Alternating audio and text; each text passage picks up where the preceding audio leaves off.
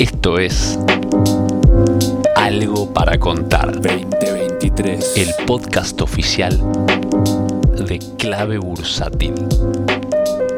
Hola, hola, ¿qué tal? ¿Cómo están? Bienvenidos a este nuevo podcast de Algo para Contar. Que les habla en el día de hoy, Marucape, y como siempre me gusta traerte algún tema para que podamos pensar juntos y reflexionar. ¿Y de qué vamos a estar conversando en el día de hoy? De las ineficiencias en el mercado. ¿Y por qué es importante que abordemos este tema? Mira, te diría que difícilmente ganemos plata en bolsa si no sabemos detectar estas ineficiencias y aprovecharlas a nuestro favor, porque los mercados no son eficientes. Es decir, si hablamos de las acciones que cotizan en la bolsa de valores, esos precios a los cuales cotizan no es que se mantienen a un precio justo para siempre, sino que por momentos cotizará esas acciones a un precio justo, pero también hay momentos donde cotizará a un precio sobrevaluado y en otros momentos ese precio pasará a estar subvaluado.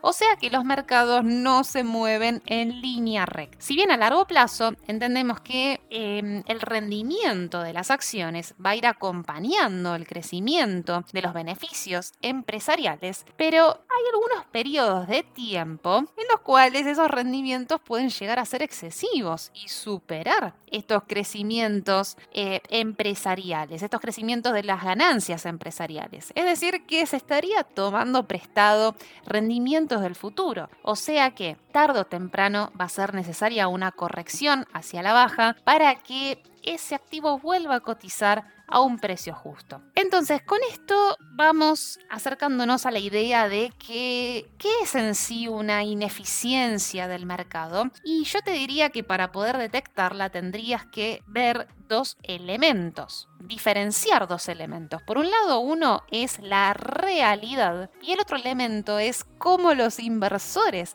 ven esa realidad. Y que la brecha que exista entre un elemento y el otro, esa es la ineficiencia en el mercado. Por eso es tan importante que sí tengamos nosotros, cada uno de nosotros, elabore un análisis respecto de la, de la realidad, qué es lo que está pasando, ver las noticias, pero que no nos podemos desentender de cómo piensan los analistas fundamentales, cómo piensan los analistas técnicos, cómo piensan los analistas macroeconómicos. Tenemos que ponernos en la mente del otro. Es decir, es muy importante la realidad, pero también tenemos que ponernos en el rol del otro inversor para ver cuán distorsionada o no puede estar esa visión que tiene el resto del mercado de dicha realidad. Porque, a ver, no es suficiente eh, interpretar, por ejemplo, ¿no? que eh, hay altas probabilidades de una recesión. Eso, en principio, nos hace pensar, bueno, si hay una recesión, los precios bajan. Pero, ¿qué pasaría si en realidad eso ya está descontado en los precios. Sí, ya la mayoría de los inversores entiende que sí, esa probabilidad de recesión es alta,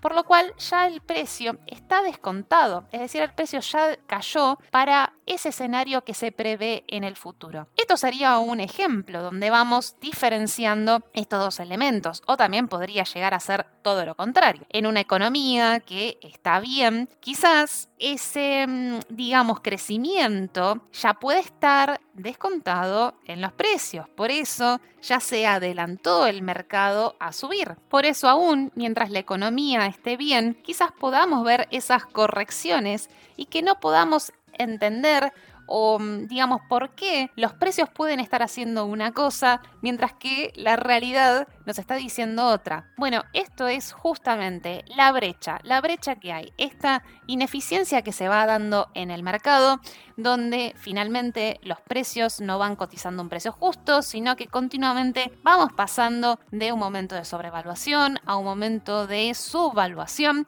porque básicamente el mercado está conformado por seres humanos y la toma de decisiones que tenemos como seres humanos en relación a las finanzas no es racional, son decisiones emocionales.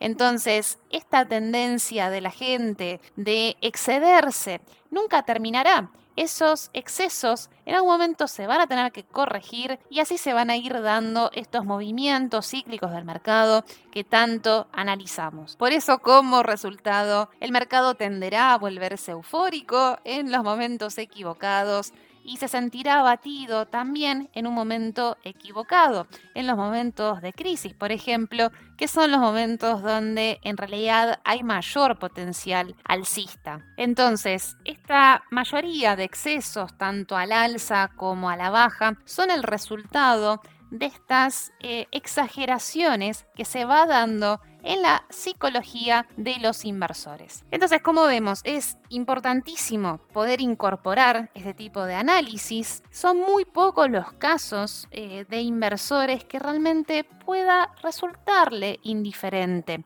Podemos hablar, por ejemplo, de un inversor de muy largo plazo que quiera mantener las acciones de empresas durante toda la vida. Podemos estar hablando de décadas, décadas y décadas. Y a lo mejor le puede llegar a resultar indiferente estas fluctuaciones que se van dando en las valuaciones como consecuencia de las ineficiencias del de, eh, mercado. Pero si hablamos de otros inversores, un inversor de corto plazo, de mediano plazo o incluso inversores también de largo plazo, pero quizás no de estos que mantienen activos para toda la vida, em, es sumamente eh, trascendente que pueda em, detectar estas ineficiencias porque básicamente el éxito o el fracaso de las decisiones de inversión se van a, a deber si realmente las pudo detectar y pudo aprovecharlas. Por eso fijémonos cómo tanto lo que implica el riesgo para nosotros como lo que son las oportunidades, todo será como consecuencia de esta ineficiencia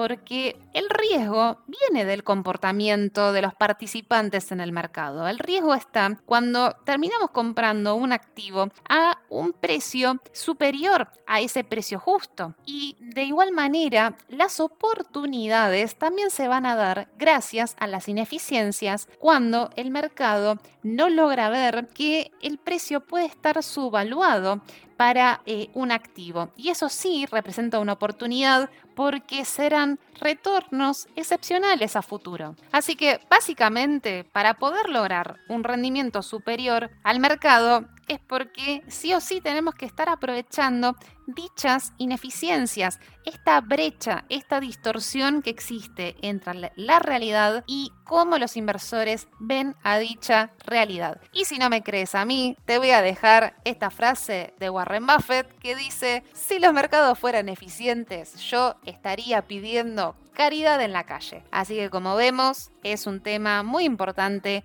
a tener en cuenta al momento de elaborar nuestra estrategia y desde ya espero que entonces este podcast te sirva a reflexionar e incorporarlo a tu estrategia de inversión. Desde acá yo me voy a despedir, te mando un gran saludo y como siempre será, hasta la próxima. Adiós. ¿Quieres enterarte de la última información del mercado en tiempo real y sin costo alguno? Súmate a nuestra comunidad de WhatsApp en clavebursátil.com barra comunidad. Un espacio de inversores para inversores.